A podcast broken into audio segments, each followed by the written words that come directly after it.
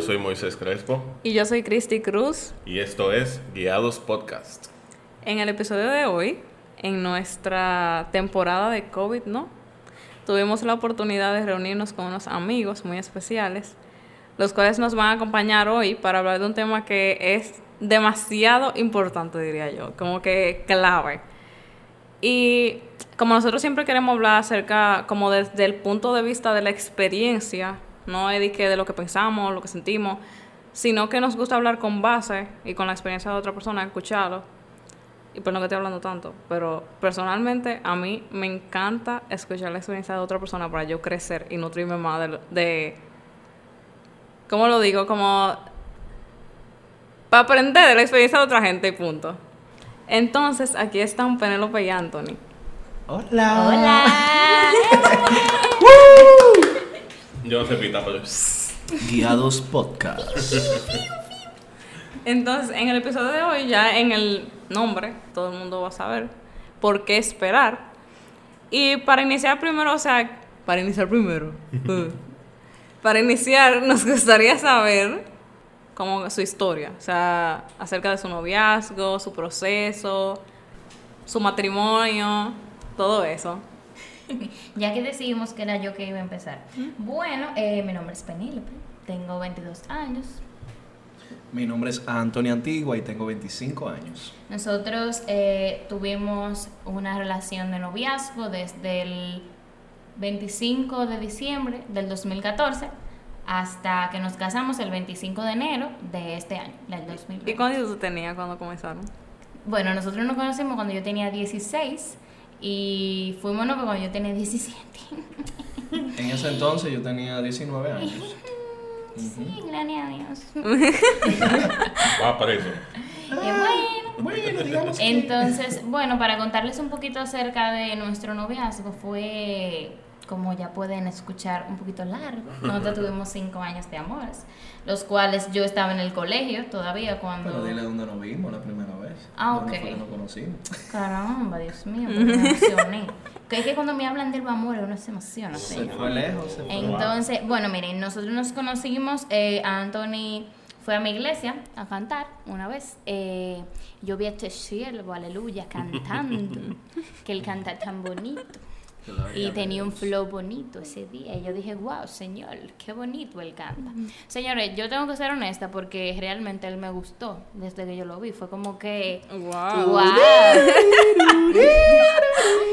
Fue como que, wow, él se, yo, yo dije, él sería un buen prospecto para mí. ¿Cómo? Como Wow. que, o sea, de verdad. Ay, pero, ya, por favor. que No va a poder hablar después, Dios mío. Entonces, pero tengo para decirles que ese día el señor Antonio no se fijó en mí. Entonces ahora ponemos una música triste.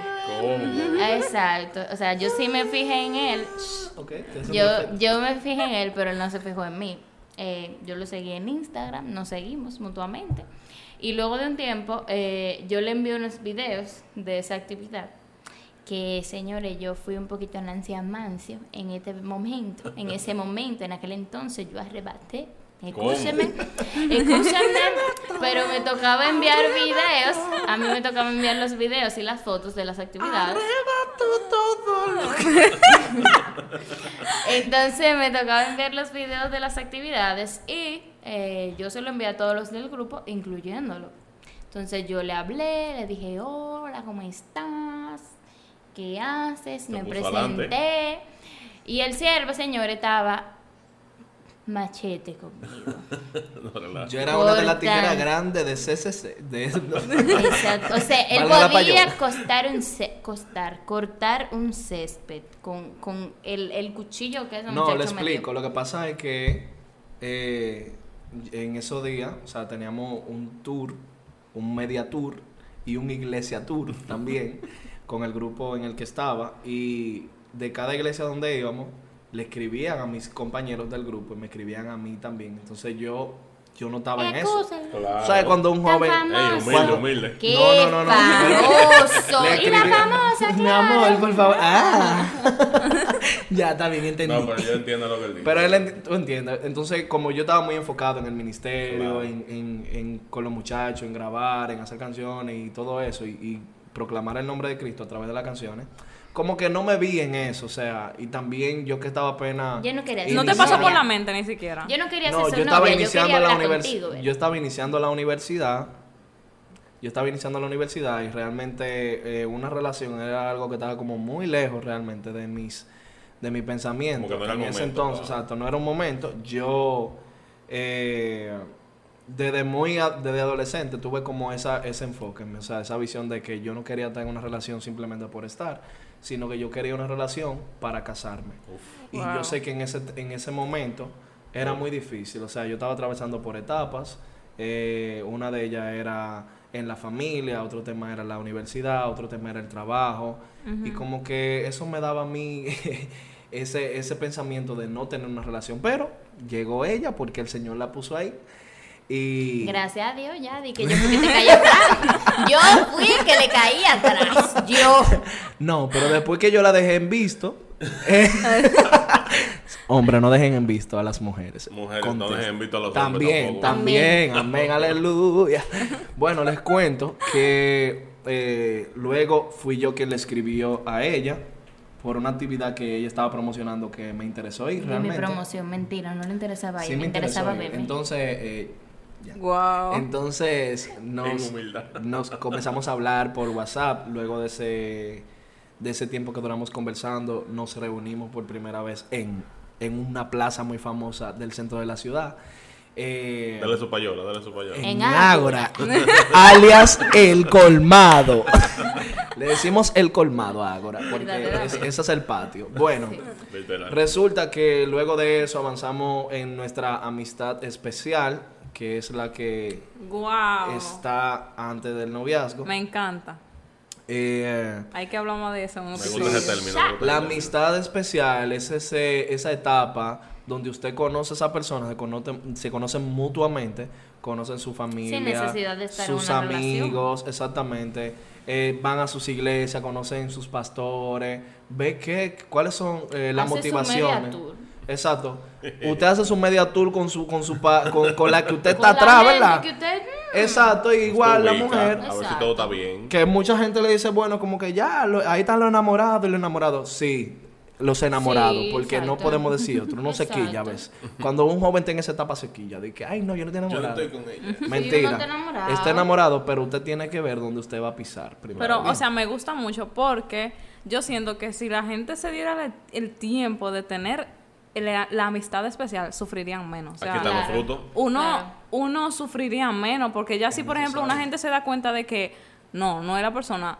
Mi hermano, usted no sufrió, no Es pasó necesario. trabajo, no va a estar sintiendo que se va a morir. Claro. Es necesario, Claro. porque ya pasar al noviazgo es, es muy doloroso. O sea, sabemos que hay muchísima gente que ha pasado por el tema de- de- de, De una ruptura. de una ruptura, de un noviazgo y a causa de que no tuvieron ese tiempo. O sea, De no se dieron el tiempo de conocerse. De ser amigos. De ser amigos, exactamente. Amistad especial. O sea, no es una amistad que, que- que es normal, sino que usted tiene intención. Reservado, Exacto. reservado. Usted tiene una intención en esa amistad, Sí, aleluya. sí. Escúchenme. o escúchenme, que no es de que, que una paleta del lado bueno, no, es que Valentino, aleluya. No, mentira, pero si usted tiene para paleta, es una paleta. Bien, entonces, luego de la amistad especial que tuvimos, donde ya yo sabía esas mañitas de Penélope y ella de mí, esas inseguridades de ella y, y también viceversa. eh, a pesar de todo eso, recuerdo que cuando planeé decirle que fuera mi novia, pasó un lío tremendo.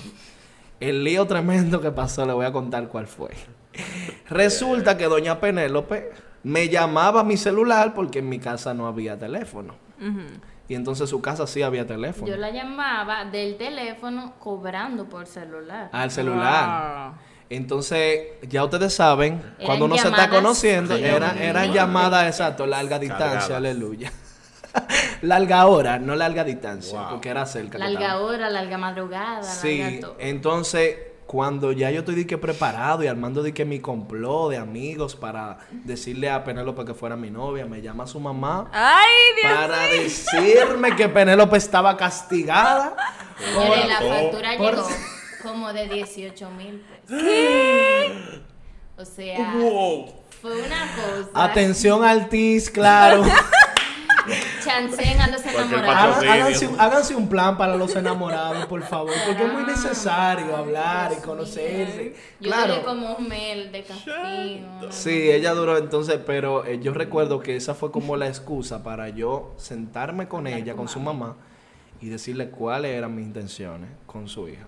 Que yo quería tener una relación con ella, a pesar de que yo sabía que ella había desobedecido y que había gastado, y que había gastado tantos minutos, y yo también, porque gastado 18 mil pesos fue culpa, o sea, eh, es culpa de ambos. Yo no, iba- yo no iba a decir, bueno, eso es culpa de ella, que ya ahí, ahí mismo la mamá iba a decir, bueno, este, este como que no te, va- este no te va a defender a ti. Claro. Yo le dije, no, no, vamos a asumirlo, está bien, No, pero nosotros mentira. inclusive dijimos que lo íbamos a pagar y ella no nos dejó sino que quiso llamarnos la ahí, atención. Nos llamó la para atención que fuéramos realmente. prudentes Ella vio, a- ella vio con ojos de amor a este muchacho. Yo dije, este muchacho está Este arrancado. No tiene- este muchacho arrancado no tiene, no tiene Tan sentado, flaquito. tan flaquito en ese entonces. No tiene con qué pagarme. Pero está bien. Entonces yo le comenté cuáles eran mis intenciones y, y cuál era mi plan y todo.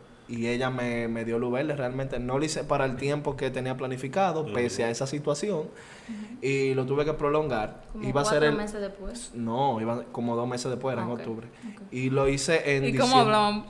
En diciembre 25. Ya no se llamaban más. No, ya no, no, ya. No. Eso Ya, era. más- más ya, ya no, ya, ya Penélope ¿Cómo me llamaba. Penélope me llamaba. Dije, hola, ¿cómo tú estás? Yo bien. No, bien". después, por ejemplo, por Facebook, por la llamada de Facebook. Sí, nos llamábamos por Facebook, porque sabes. WhatsApp no tenía llamada. Gloria a. Dios. Yo ponía mi Llamada de paquetico que se me iba de una vez, pero lo Exacto, ponía, aleluya. exacto.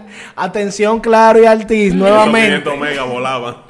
Oye, Un plan para enamorados, por favor. Señores, les cuento, ya para que Penélope siga, que cuando tenía mi plan de pedirle que fuera mi novia para el 24 de diciembre, que me iba a cenar con su familia, y pasó una situación ese 24 de diciembre donde Penélope se incomodó con algo en su familia y como que el y ambiente... contigo, porque El ambiente no estaba propicio. y yo me iba para otro lado también el 24. Él se iba para otro lado. Yo le dije, pero ¿por qué tú no te quedas conmigo? Exacto. No, que me voy a juntar con los muchachillos. ¿Por qué tú no te quedas conmigo?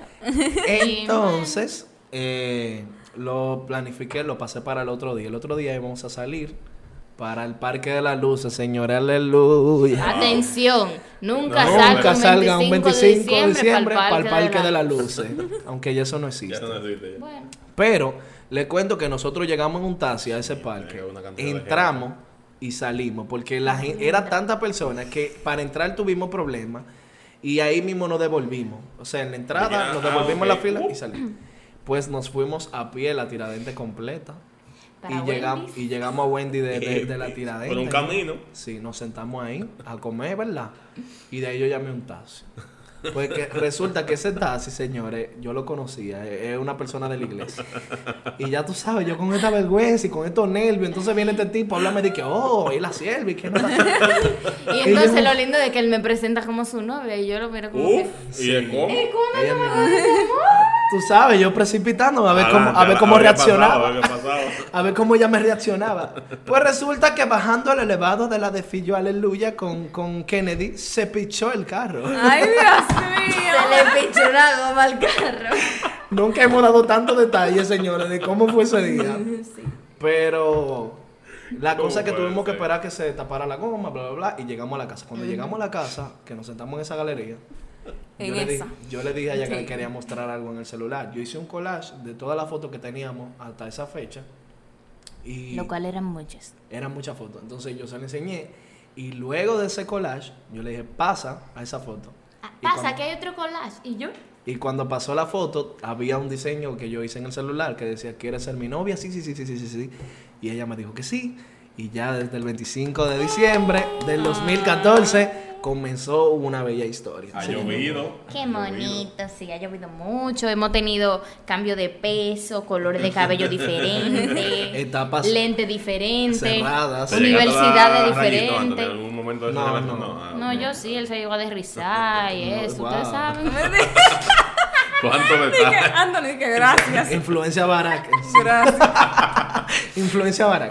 Ay, Pero eh, nada, eh, para decirles, eh, ya para terminar esa parte, nuestro noviazgo fue, como dice Anthony, una etapa de crecimiento eh, muy chula. O sea, nosotros, yo empecé la universidad teniendo, teniendo novio. eh, una Sí. etapa nueva con algo nuevo. Entonces, eh, fue algo muy chulo, trabajos nuevos. Y ahí seguía Sí. Anthony y qué más. Sí, algo que es muy importante mencionar es que cuando comenzamos el noviazgo, eh, eh, nosotros como que eh, establecimos principios Sí. dentro del noviazgo. O sea, tenemos como nuestras reglas, nuestro semáforo dentro del noviazgo. Y uno de esos principios fue Tempranito, sí. crecer. O sea, el objetivo principal del crecer. noviazgo fue crecer. Y tú me dirás crecer, ok, todo el mundo crece, sí, es verdad.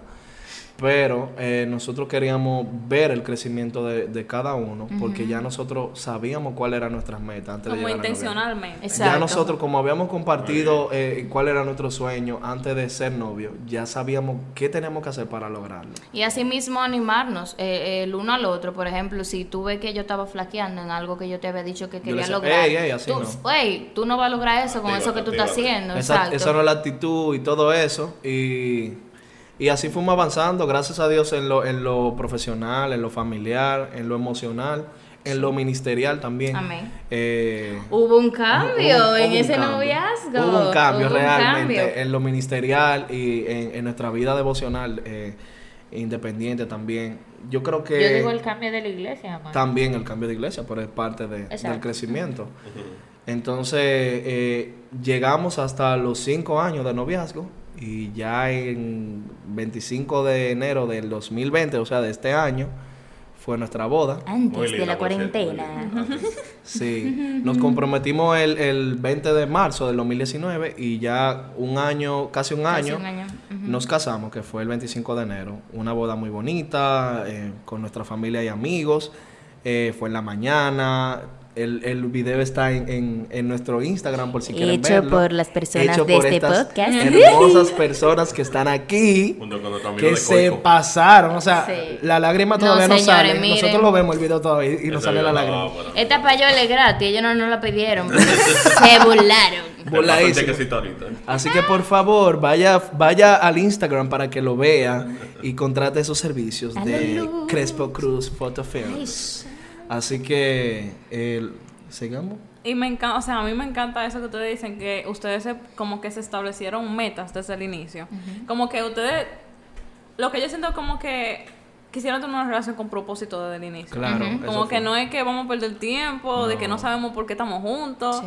sino como que siempre con propósito. Y eso a mí me llama mucho la atención. Lo- eh, algo, algo que tú dices de esa parte es que si tú inicias una relación, joven, eh, eh, mujer y hombre que me escucha, si tú inicias una relación pensando en que, ok, vamos a ver qué tal, A ver. Vamos a ver. A ver, ¿qué- qué cuando, logramos? Cuando tú inicias con esa, con esa frase muy típica y muy famosa en muchísimas relaciones, yo te aseguro que tu enfoque o quizá lo que tú estás esperando no va a ser llenado. O sea, tú estás experimentando. Sí, y también Y- se nota que no hay na- ninguna amistad Y el previa. compromiso Exacto, también. exacto. El Exactamente. compromiso no está. Es como que ah, vamos a ver si no se da. Eh, pues, exacto. No, y Exactamente. en el mismo vamos a ver, si surge cualquier cosa que a ti no te agrade, tú simplemente lo vas a dejar y tú no vas a sentir un compromiso. Y eso es Exactamente. falso, porque ya desde que uno está en un noviazgo con una persona, ya tú tienes un compromiso con esa persona. Sea el que nosotros pusimos de pasar una vida juntos, que nosotros realmente queríamos casarnos desde un principio. Nosotros dijimos, bueno, mira, yo estoy buscando una persona para casarme. No es de Claro. que yo estoy buscando una persona para casarme, pero, pero si contigo no funciona, no, Oye, nosotros nunca tuvimos eso, como que si no funciona, eh, no vemos ahorita. Nosotros fue como que si no funciona, vamos a que funcione. Al- algo que yo guardé aquí que quiero compartir es esto, es que Dios no aprobará un noviazgo que no tenga como enfoque principal construir fundamentos para el matrimonio, que debe ser deseado y planeado. Si usted no desea casarse, si usted no desea tener un matrimonio, eh, Si no habla de matrimonio con esa En su, persona. en su lenguaje usted no tiene ese, ese concepto o ese principio bien a- aferrado a, lo- a- a su persona, mi hermano, no busque un noviazgo. Para nada. Mi hermana, no busque un noviazgo. No pierda su tiempo. eso Si su meta tiempo. no es un matrimonio, no busque un noviazgo. Claro. Usted puede tener amistades especiales, pero no entra a un noviazgo si su meta no es esa. Claro, eso también nos ayuda a nosotros a vivir como más intencionalmente, porque yo siento que como que nuestra generación es tan fácil el hecho de estar perdiendo el tiempo, porque Sí. es como la norma, se ha hecho la norma el hecho de que tú tienes que tú tienes que probar mucho y que en un momento tú vas a llegar. Pero yo entiendo que cuando nosotros somos guiados por Dios, o sea, vale la redundancia, Guiados. no, Guiadas, guiadas.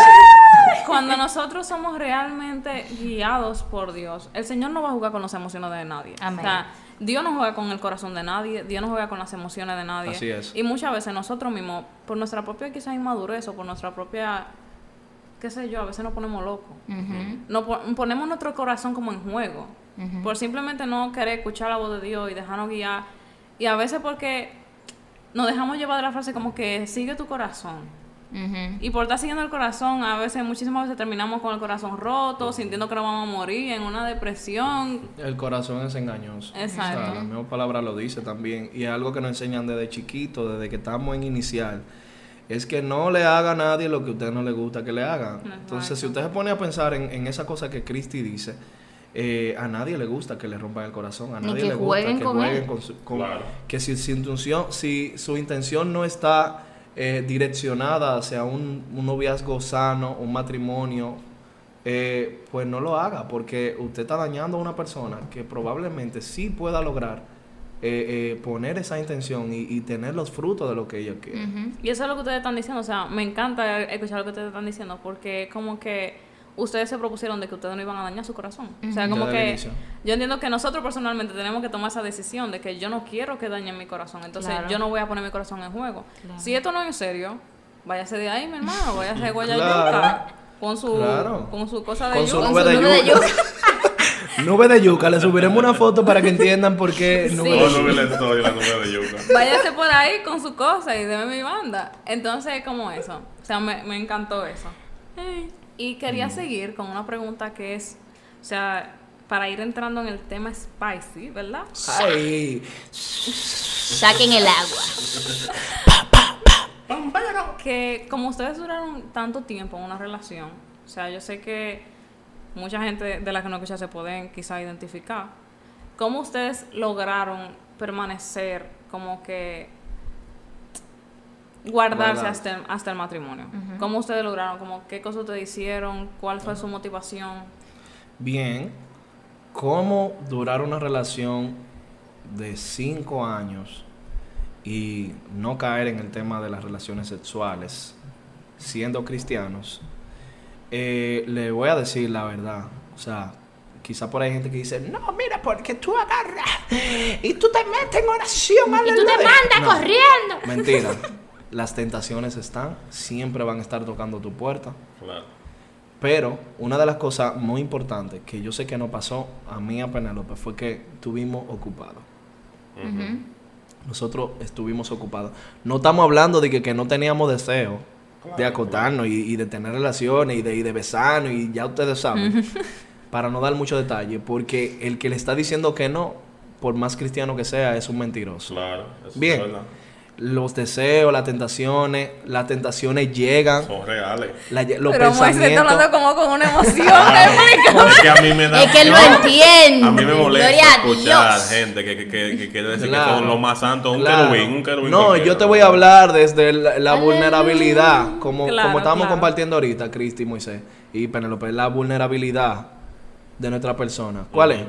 Yo veo por ahí, me, me, a veces me molesta ver videos por ahí de, de un cristiano que comete una falta, un pastor que dice algo que no es, un pastor que se suicida, Así es. y como que nos olvidamos de que somos, de que esa persona son personas. Sí. Y que en este mundo todos fallamos. En este Todos mundo podemos caer. todos podemos caer. En que no hay un pecado más grande ni más pequeño. Todos son iguales para el Señor. Así es. Eso es que nosotros también. hemos- Consecuencias, dif- consecuencias diferentes, eso sí es verdad. Sí. Sí hay consecuencias a largo plazo, sí hay consecuencias a corto plazo, pero todo pecado tiene Sí. consecuencias. Entonces, cuando yo veo a, un- a una persona hablando de un cristiano, de, de- de- de que no, que esa persona no, no tiene tentaciones y, que no, óyeme, muchos cristianos lamentablemente caen en la fornicación. Sí. Sí, y mucho más de lo que uno Mucho- se imagina. Muchos caen en la fornicación. Claro. Pero, ¿qué, qué nosotros nos ayudó en ese, en ese tema? estar ocupado.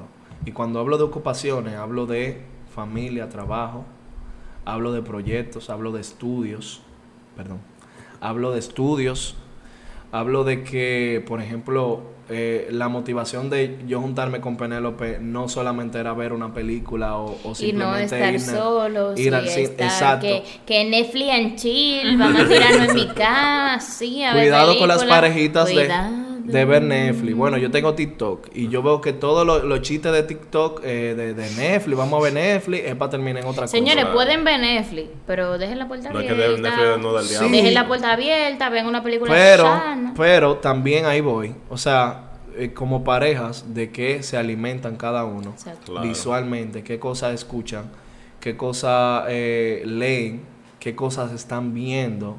¿Y qué usted le está dando como esa puertecita, esa ventana? Quizá pequeñita, una ventanita abierta, de, como la ventana tipo baño, que son chiquitas. abierta, pero por ahí se entra lo negativo. Por ahí se puede entrar poquito a poquito hasta llenar ese baño, quizá que estaba muy limpio, llenarlo de, de polvo, llenarlo de cosas sucias, porque así trabaja el enemigo. Sí, es que como hemos hablado aquí, o sea, las acciones comienzan con pensamiento. Así es. Toda, toda acción comienza con un pensamiento. Y si nosotros no queremos cometer una mala acción, tenemos que cuidar con qué nos estamos llenando. Exactamente, mira, los momentos, los momentos donde llegaba esa tentación así. Por ejemplo, una tentación podría representar lo siguiente. Eh, terminábamos de un culto de un sábado y yo llevaba a Penélope a su casa. Quizá me quedaba un ratico, pero a veces llegaba y su mamá no estaba ahí. Quizá la hermana estaba ahí, pero a veces ni su mamá ni su hermana estaban ahí. Algo que yo le decía a Penélope siempre, llama a tu mamá y dile que tú llegaste y que yo estoy aquí. ujú. Ponla clara. O sea, Sí. dile, Ya Penélope está ahí de claro yo le eso. decía a ella, llama a tu mamá, dile que yo estoy aquí. Bien. Claro. Y cuando sentíamos la tentación, realmente, señores, porque, ¿verdad? Pasa. Pasa, me embalaba. Cuando de la tentación. cuando Eh, Anthony hablamos no ahorita, tenía carro, cuando Anthony no tenía carro, él me decía, llámame un taxi. O sea, Llámame un taxi ahora. Que Me no es que vamos a hablar, no es que nada, es que yo me voy. Llámame y es eso, es saber. O sea, los dos estamos bien claros en eso. Porque el problema, y creo que la raíz de todo eso, de cómo caen, es que los dos eh, o sea, puedan tener ese desliz y ninguno de los dos pare. Porque si uno de los dos para, ya es hasta ahí. Por ejemplo, Claro. si Anthony estaba muy high, yo lo paraba en seco. Si yo estaba muy high, él me paraba en seco porque era algo ya que habíamos hablado. Era algo de que no va a pasar. Pero Y también, como o sea, uno de los principios, escúchame, eh, eh, uno de los principios que pusimos en el noviazgo fue eso. O sea, eso fue una regla.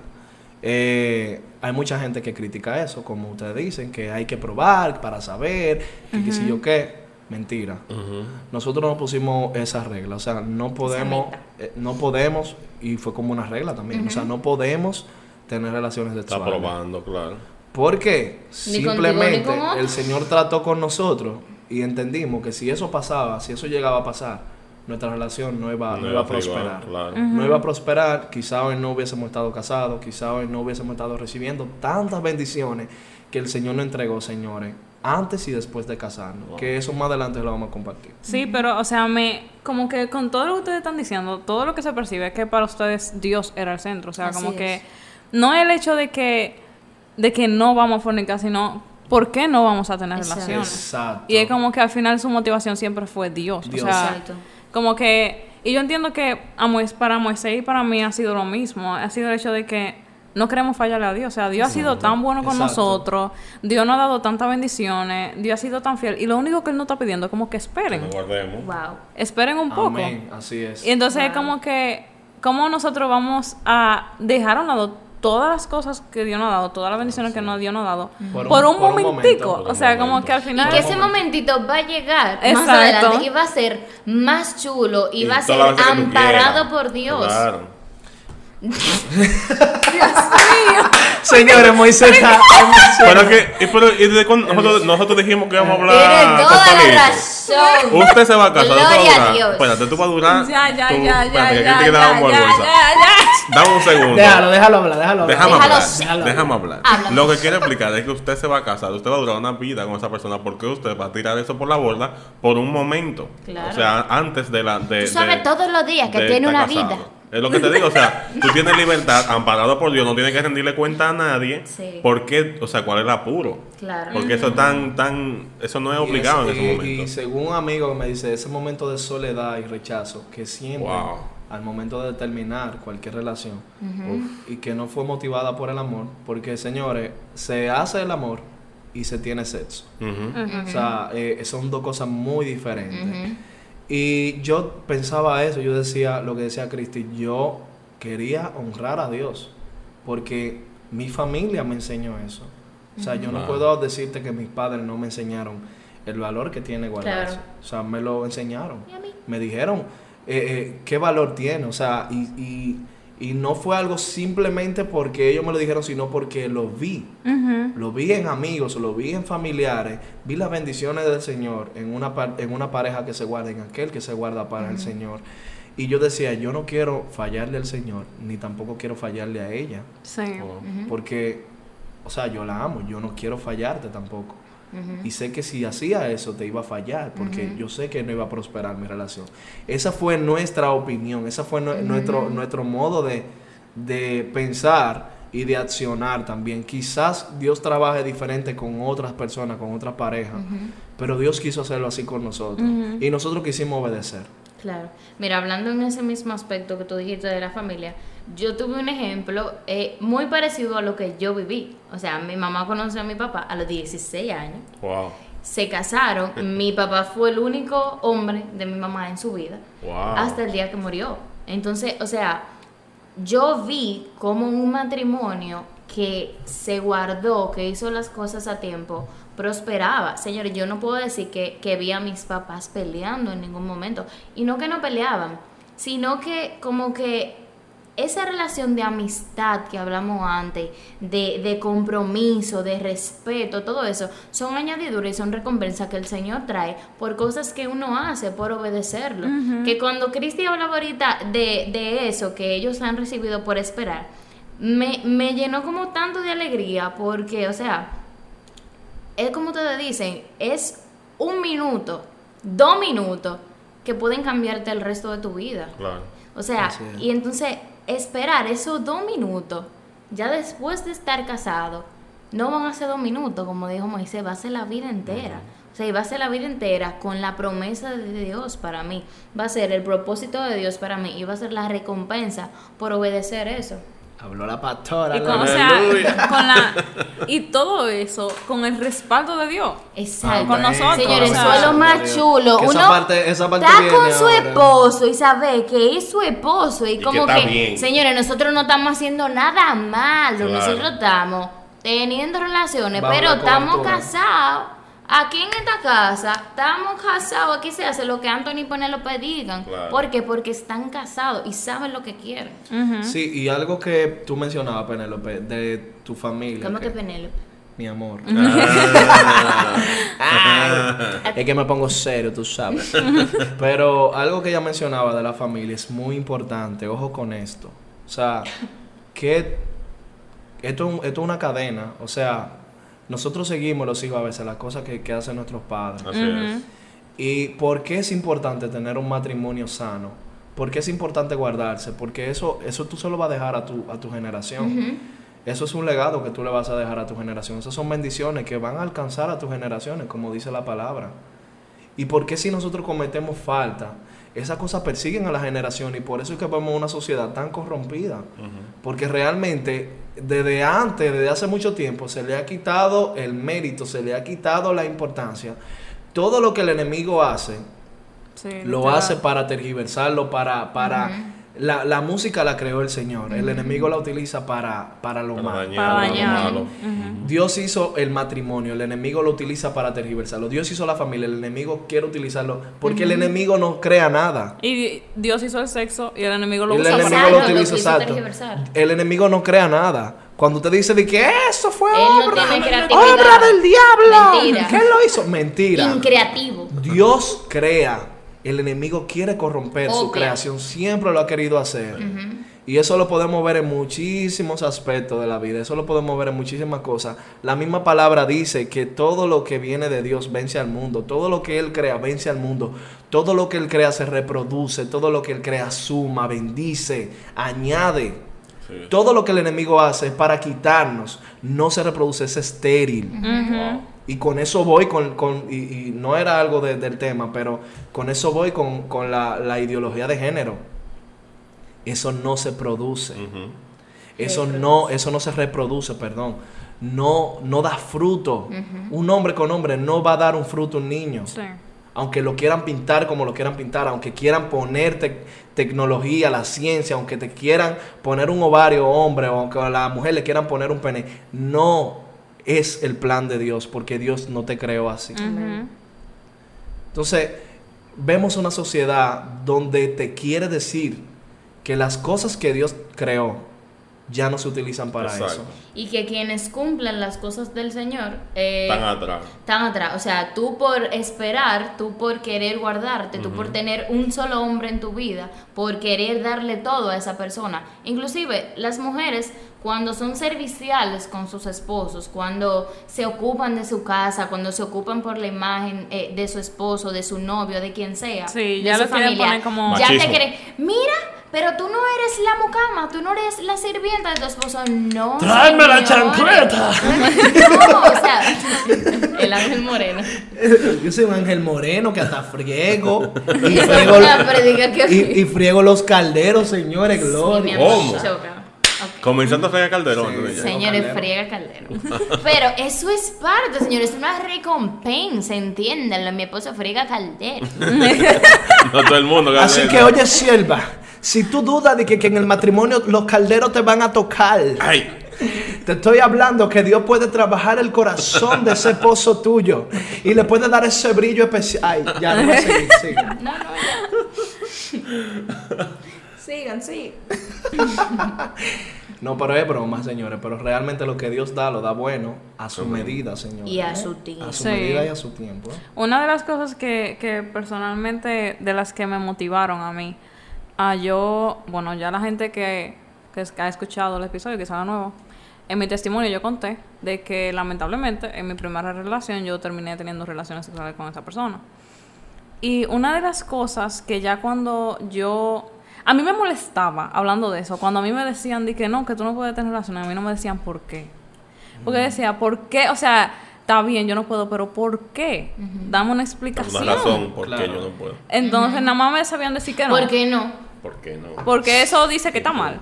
Y una de las cosas que a mí me encantó de Dios cuando yo lo pude conocer, que tuve como mi encuentro personal con él, es que él, o sea, cuando lloraba, él se digna, o sea, no, no se dignaba, sino que él, no, señor, eso no lo... No, no lo vamos Que, Eso va, eso ok, va. una de las cosas que a mí me enamoró de Dios es que cuando yo me acercaba en- a él en oración, él me respondía a todas mis, mis preguntas. O sea, si yo le preguntaba, ¿por qué no se puede hacer esto? De verdad, o sea, si no me lo respondía ahí mismo, después otra persona lo explicaba o en la Biblia yo lo encontraba, pero siempre yo tenía una respuesta.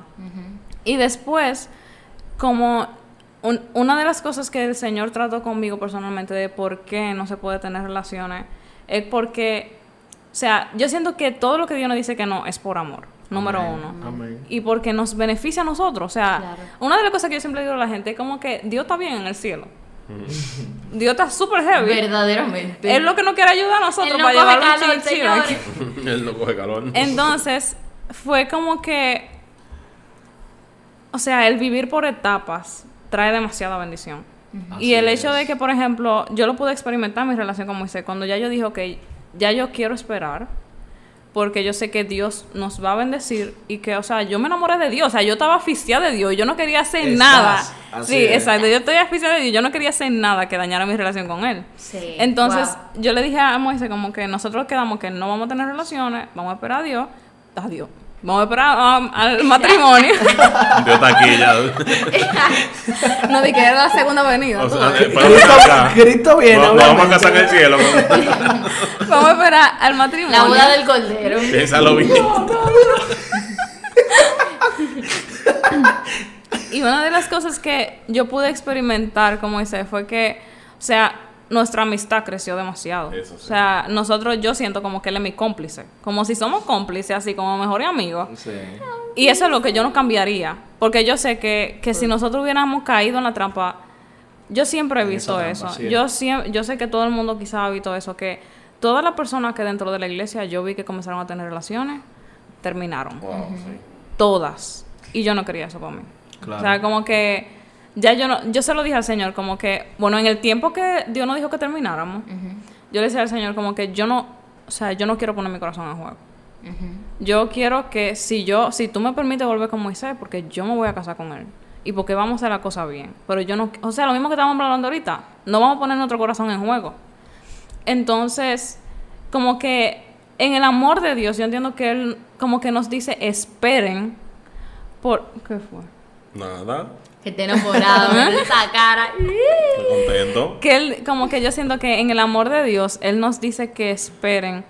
Pero es- yo entiendo como que en esa etapa nosotros aprendemos a, a conocernos más. Estamos juntos no por un, o sea, como que tenemos prioridades. Estamos juntos no por, por eso del sexo que nuestra generación lo quiere poner como lo único. Sí. sino de que porque no aprendemos a amar.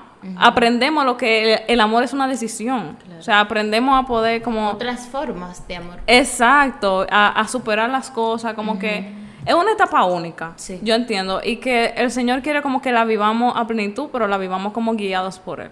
Claro. Y ya después, cuando entremos en la próxima etapa, cada cosa va a tener como, como su sazón, como Claro, su gusto. claro. Entonces, yo siento que, que literalmente el hecho de que Dios nos llame a esperar es como una muestra de amor. Para mí eso es como la muestra más grande de amor para nosotros poder experimentar lo que es realmente el amor, porque en nuestra generación, aunque tener relaciones amorosas no es una meta, pero todo el mundo desea tener una relación hermosa. Claro. Y yo entiendo que en Dios, cuando Él nos llama a esperar, eso es como que con Él lo que podemos lograr.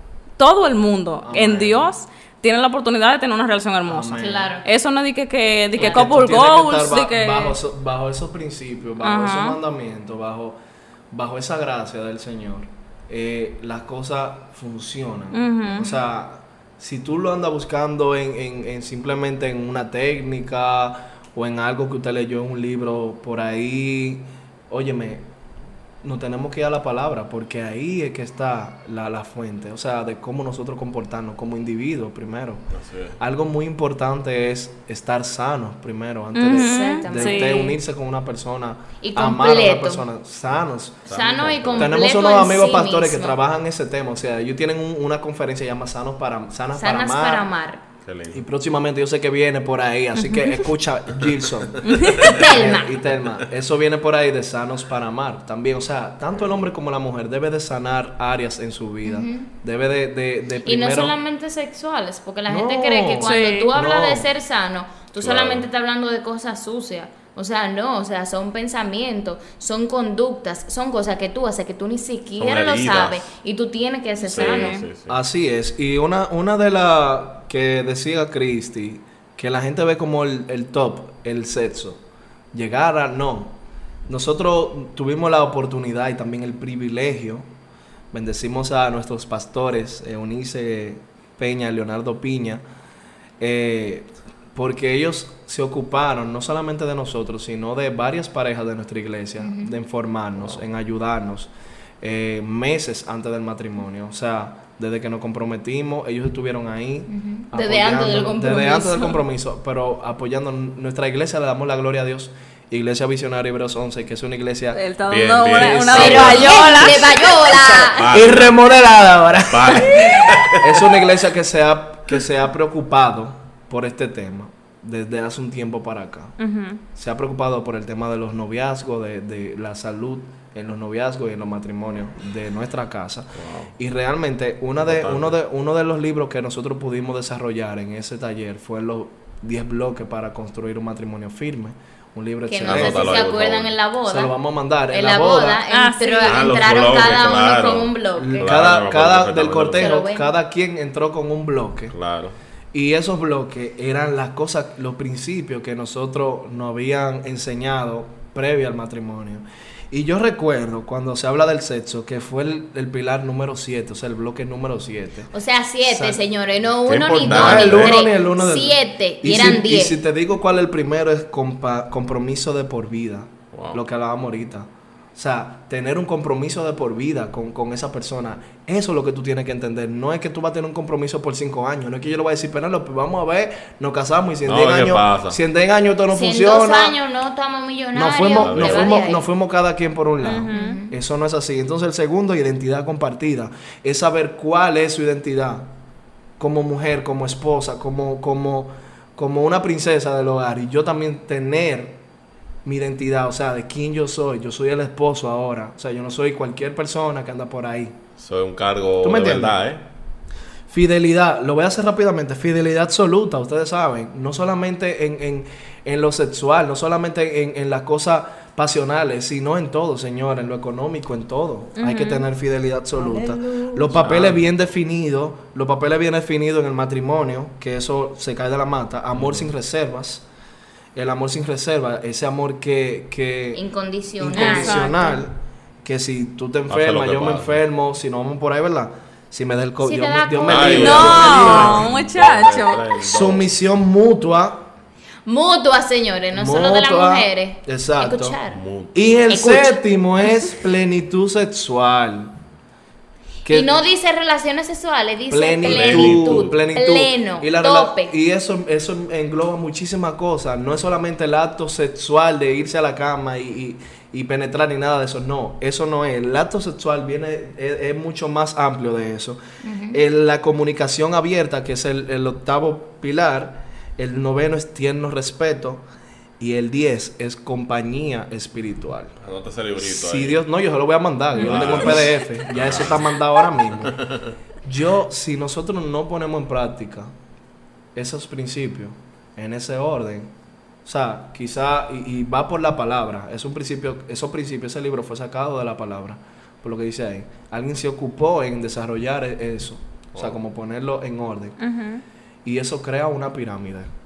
Y si tú sacas un bloque, quizá el 7 o quizá el 8, por cumplirlo primero o por no darlo bueno. en el matrimonio, todo se puede caer. Claro. Todo puede estar incompleto. Entonces, la compañía espiritual es ese momento donde si uno se siente mal, si el otro se siente mal, ahí estamos los dos para apoyarnos, para orar juntos. Hemos visto la mano de Dios, señores, en estos seis meses que vamos a cumplir.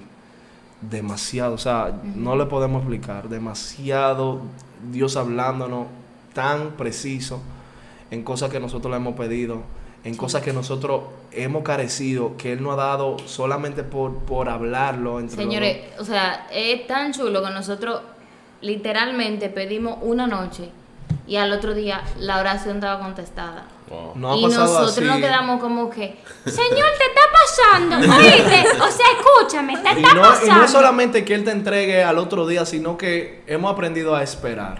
También. ¿Por qué? Porque el hábito de esperar se va mucho más allá solamente del ámbito sexual. Se va al ámbito eh, eh, eh, emocional, de, eh, el ámbito material, de cómo Sí. esperar, Económico. eh, cuando tú oras, eh, cómo orar también, señores, cómo esperar en Dios para que Él obre a su tiempo Así es. no, no al tiempo de uno. Entonces, son tantas cosas que el Señor nos enseña con, con estos principios, con el mismo noviazgo, el matrimonio. Dios nos enseña muchas cosas para la vida, no solamente para una pareja, es para la vida, señores. Sí. Me- Ya para, para terminar yo mi parte, algo que decía Cristi ahorita acerca de las etapas, tanto en el matrimonio como en el noviazgo. O sea, eh, en el matrimonio, las relaciones sexuales también son una etapa. O sea, es algo, como decía Anthony, que compone un todo. Como las relaciones sexuales no pertenecen a la pirámide, de- a la pirámide del noviazgo, te lo van a tumbar. O sea, en vez de quitarle algo, tú le estás poniendo algo que no le pertenece. Tú le estás poniendo de balance. Exactamente. Tú le estás poniendo de más. Entonces, en el matrimonio, ya porque usted está casado, tampoco las relaciones sexuales son la prioridad. Claro. No, Porque no para eso nosotros tuvimos un noviazgo, Para eso nosotros nos conocemos, para eso nosotros tenemos una comunicación. ¿Qué es lo que en el noviazgo, señores? Eso es lo más chulo, como yo decía ahorita, hablar, sentarse. O sea, está, es chulo y un cine, es chulo y una película, Claro. pero más chulo es tú sentarte, hacer nada, hablar con esa gente.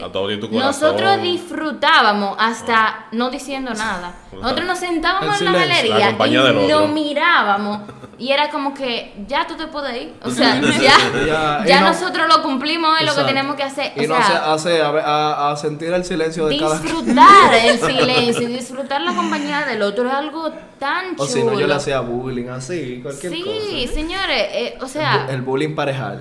el noviazgo es tan chulo, señores, que usted, o sea, Cuando se vive en su- etapa. Cuando, Cuando se, se vive por la etapa. etapa y cuando se vive de la manera correcta, usted vuelve a su casa y la otra persona está en su casa y hay tiempo de extrañar. Por Sí. ejemplo, ahora en el matrimonio hay menos tiempo para extrañar. A me- o sea, trabajan y todo eso y eso, pero viven juntos. Claro. O sea, Desde nuestro caso, por ejemplo, nosotros nos casamos, señores, y voy a confesar esto, la, la luna de miel yo me la pasé llorando realmente. sí. Eh, ¿Qué? Yo me la pasé llorando. Pero fue una persona, bien. una persona, Una persona que no pero llora. el- este lloro no era por lamentaciones ni nada, señores, no me malinterpreten. Ah. Era por agradecimiento. Wow. Era por realmente ver y, de, y mirar a Penélope y decirle, wow, o sea, yo me siento muy privilegiado de llegar hasta aquí. Él se levantaba así. Ya, yo le he dicho Cristi, loco. Que yo, que yo siento que cuando yo me levante en la mañana, yo, yo voy a llorar porque toda la emoción. Sí, Le pasó. Es un Lo momento que que, pasa yo. es que eso, eso es un regalo, o sea, que ella me, me dio a mí, eso es algo tan importante, tan Wow. significante, tanto para ella, pero para mí también lo es. Igual, viceversa.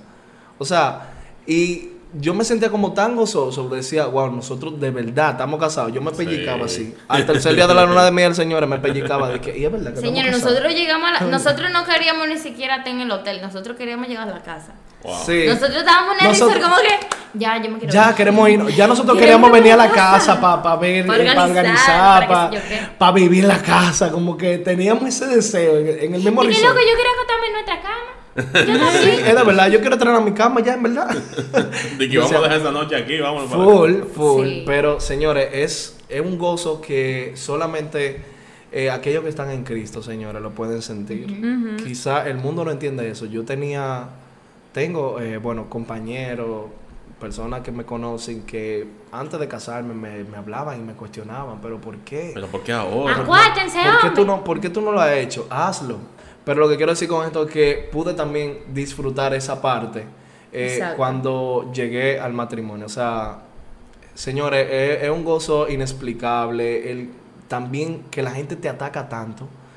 Te dicen, esto, pero tú no sabes cómo, me decían así mismo, pero tú no sabes cómo Penélope es, Sí. que si yo qué. Y yo le decía, óyeme, Wow. ni ella lo sabe, ni yo lo sé. Oye, oye, qué impresionante. ¿Cuándo lo vas a investigar? En la luna de miel. Oye, qué impresionante que la gente prioriza. O sea, la gente no piensa de que, wow, eh, tú no la conoces emocionalmente, no, tú no, No. conoces su corazón, no, tú no la conoces en esa. Oye, En la ¿qué, cama. ¿qué es lo que estamos Como si una cosa. Como que una cosa. Sí, exacto, pero yo le dije, a mí lo que me importa es su corazón, o sea, me importa estar con ella, por Claro. quien ella es, Claro. porque yo la amo. Entonces, ¿cómo tú vas a, a simplemente definir una relación, un matrimonio en base a lo sexual? Por un aspecto. Por eso es que vemos tanto divorcio hoy en día, por eso es que vemos tantas personas que se quejan, tanto, tantas tan- parejas que están en un, ma- en un mismo techo años y años y viven mal simplemente por tener esa idea eh, sembrada en su cabeza y en su corazón. Y tanta gente que no conoce lo que es el amor. O sea, que Exacto, como estábamos hablando ahorita, de que todo el mundo, o sea, muchísima gente sabe lo que es- puede tener relaciones con muchísima gente, pero no todo el mundo sabe lo que es el amor. No todo el mundo experimenta. Oye, lo que hay es el amor. gente que quillao tiene relaciones porque eso es lo que lo conecta a ellos. O sea, Sí. Estar discutiendo, no resolver una discusión, no resolver un conflicto con tu pareja e irte a acostar con Lo esa que pasa persona. es que tú no tienes ese, ese hábito de, de conversar. Y Exacto. eso es lo que pasa. O sea, tú eso es lo que creando- conecta. Tú vas creando un, un- un- un ambiente tan tóxico en, en- en- a tu alrededor, valga la redundancia, que eso se traspasa, Una señores, a tus una hijos, costumbre. se, se va a tu vida Sí. laboral, a lo personal, ya todo lo que tú ves, te va, eh, hombres que se van porque no son felices en ese aspecto, porque miran nada más desde ese ángulo, se van a otra experiencia, infidelidades con otras mujeres y caen en esa falta buscando algo que no lo van a encontrar.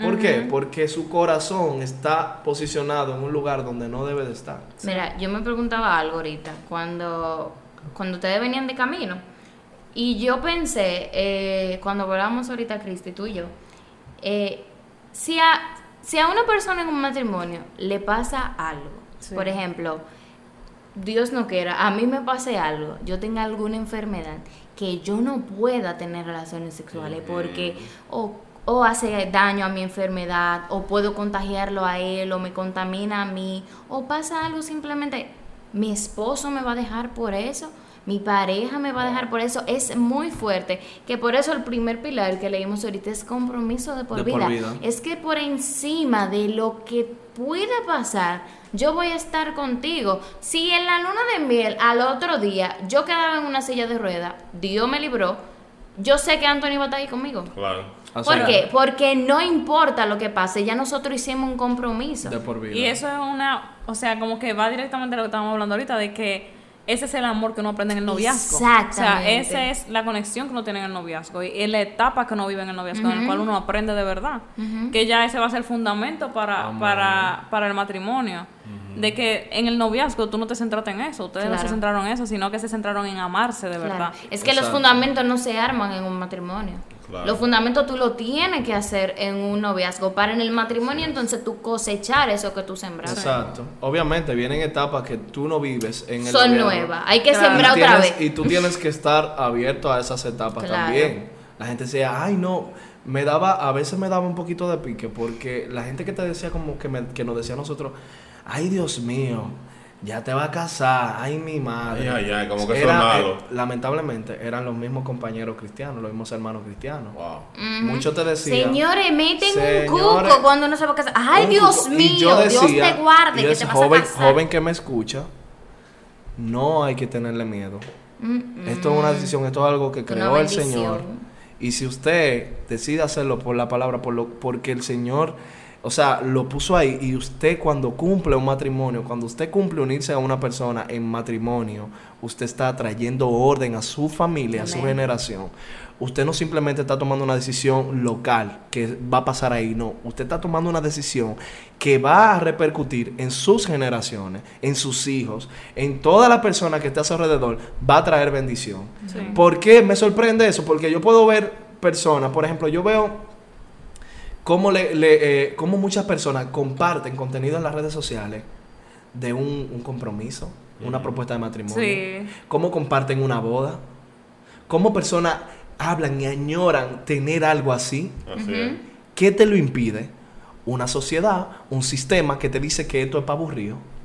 Un sistema que te atrás. dice que tú estás atrás y que para qué yo voy a hacer eso. Todo tiene un significado. antiguo, todo que tiene un casarse ya no está en la significado. moda. Unión Todo tiene un significado. Libre. Todo tiene un aprendizaje, algo, una bendición que Dios va a traer a tu vida. Sí. Y, o sea, yo quería como que, como con todo esto que estamos hablando, me recordó mucho que, o sea, como que todo esto dio el centro. De toda la conversación, atrás, o sea, como que atrás de todo lo que estamos diciendo es literalmente Dios. Literalmente. así Y yo recuerdo, o sea, que cuando yo pude conocer a Dios de verdad, que yo pude tener, cuando yo pude conocer a Dios de verdad, que yo pude tener como ese encuentro con Él, fue que de verdad yo me pude enamorar de Moisés. O sea, fue que de verdad yo pude tener... fue que de verdad... Dios es como- mío, mío, Dios mío. fue que de verdad yo, como que Moisés y yo pudimos experimentar ese, como que ese cambio en nuestra relación. Eso sí, verdad. Y es como que yo siento que este episodio va a tumbar el miedo de mucha gente en muchos aspectos. Así es. En el nombre de Jesús. Y es como que Y que no duden en escribir y, y en- y contar Sí. con personas, porque aquí estamos para eso, señores. Exacto. Si no tienen a alguien en su congregación, algo de liderazgo, si le da miedo, nosotros estamos aquí. Lo- Claro. Le vamos a poner los Instagram en la descripción Claro. de cada uno. Sí, pero eh, eh, eso es algo que hablábamos ahorita antes de, de comenzar y es que nosotros debemos de crear un ambiente eh, asequible para muchas personas, porque quizá hay jóvenes eh, como yo, como Penélope, como eh, Cristi y Moisés, que tuvieron temor en, en cierto aspecto, en alguna cosa de lo que estamos hablando hoy. Y te puedo decir que Dios quitó todo el temor. Dios quita todo el temor de tu corazón. Y yo sé que si tú estás escuchando eso y si hay cosas que el Señor ha comenzado a remover en ti, cree que Él lo va a hacer. No te devuelvas, no mires hacia atrás, sigue hacia adelante, busca ayuda. Si tú necesitas ayuda para salir de, de, eh, restaurarte en un área, fuiste una persona que cayó en la fornicación, fuiste una persona que, que adulteró. Que cayó en pornografía, masturbación. En pornografía, masturbación, todas esas cosas. Busca una persona que te pueda ayudar. Sí. No te quedes con esa carga. No te quedes con esa debilidad que día a día se puede hacer más fuerte y que luego es más difícil de, de, de quitar. Este, este material que estamos haciendo aquí, guiados, estos materiales que, que están haciendo mis amigos, son para que tú despiertes, joven que escucha. O sea, no te quedes eh, en el mismo sillón, no te quedes en el, en- en el mismo Como sitio espectador solamente. como un, como un escucha nada más de esto, sino acciona. Sí. Si Dios te está inquietando ahí, escuchando esto ahora mismo, acciona, haz una oración y dile al Señor lo tanto que tú necesitas de Él.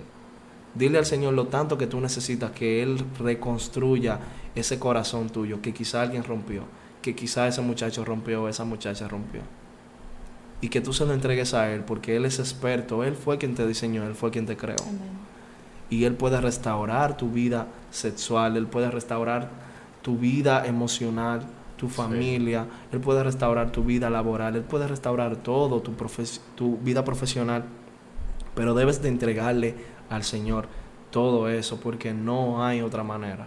Como yo siempre he dicho, lo único, o sea, el ser humano puede juzgarte mil veces, pero lo único que Dios necesita es un corazón contrito y humillado. Así es. Si, si nosotros vamos donde Dios, con, aún con nuestros errores, con nuestros pecados, que yo llegué a Dios negro, diría yo, de- de- de- mi corazón estaba negro, todo sucio, pero Dios me recibió porque Dios sabía que yo estaba dispuesto a cambiar Amén. por Él. O sea, la pornografía no es una barrera para, para Dios cambiarte. La pornografía, la fornicación, no es una barrera para Dios cambiar tu vida. Así es. Es No lo Simplemente es. yo siento que esos son como que Dios no ve con misericordia.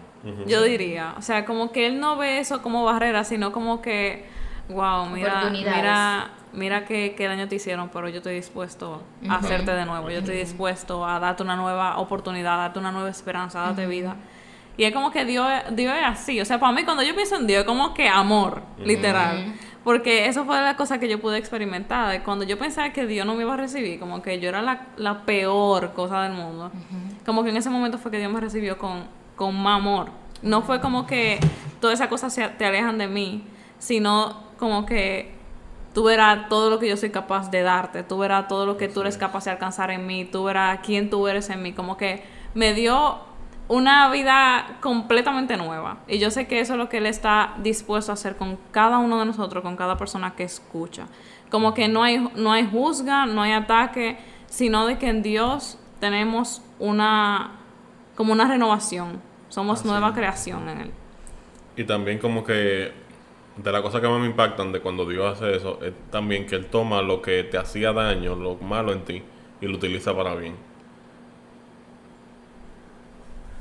Y como que esas cosas que, que nos avergonzaban, que nos hacían sentir eh, mal y que, que eran pecado, Dios lo utiliza después como un testimonio. Por ejemplo, hoy estamos aquí hablando y estamos aquí hablando sobre las cosas que ya hemos vivido y las cosas que Dios trabajó con nosotros y, y las experiencias. Y todo eso, aunque en un momento, por ejemplo, yo que sufrí de la pornografía, fue malo, ya Dios hoy lo utiliza como un testimonio para Amén. llegar a otra persona y para que la, la gente entienda que, que no es imposible, porque la gente lo, lo mira así, lo puede plantear como imposible, pero realmente como que ese cambio Dios, Dios lo puede hacer. Amén. Amén. Entonces, hasta que ha llegado el episodio de hoy y de verdad ha sido una bendición poder tener aquí. Yo sé que este episodio va a ser de muchísima bendición para muchísimas personas. Y nada, ellos van a cerrar con una canción. Sí. bueno, eh, seguimos en ese tenor y queremos decirte que sin Dios, o sea, es imposible realmente, es imposible eh, tener éxito en la vida. O sea, mi éxito es Dios. O sea, Él Amén. es nuestro éxito. Amén. Si tú lo tienes a Él, ya tú, ya tú eres definitivamente una persona exitosa. Así que, que nos puede faltar todo, pero que nunca nos falte el Señor. Amén. Amén. Pero que no me faltes tú, ni tu aliento, ni tu olor, ni las notas más hermosas que produces con tu voz. Que se destruye el cielo azul, pero que no me faltes tú, que no se acabe la esperanza de verte cara a cara, mi Jesús, que se termine todo menos tú. Señores, para que ustedes entiendan, ese, ese, ese tema me hacía llorar de chiquito. a mí. Yo estaba chiquito, yo lloraba con esa canción yo chiquito. Esa fue mi canción de, de la, de la adolescencia completa. En la escuela me decían, cántala, cántala cántala". y yo, ok, pero que no me. Esa era la cucaracha de agua. Esa era la cucaracha. Ese la era el tómalo de tu época. El tómalo de mi época era esta canción. De verdad que fue de mucha bendición en ese entonces. Señores, de verdad yo quiero agradecerles por aceptar este llamado. Aleluya. Nosotros a ustedes realmente, Estamos- señores. De, de verdad, y, y lo dijimos tras bastidores, aleluya.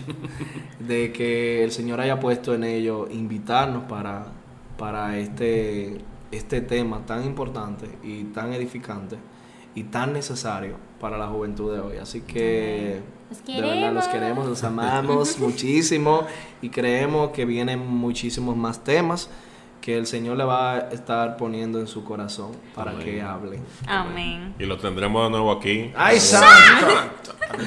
Somos suyos. Así que nada, hasta la próxima semana. Bye. Bye bye. Bye. Me metí, me metí. Adiós.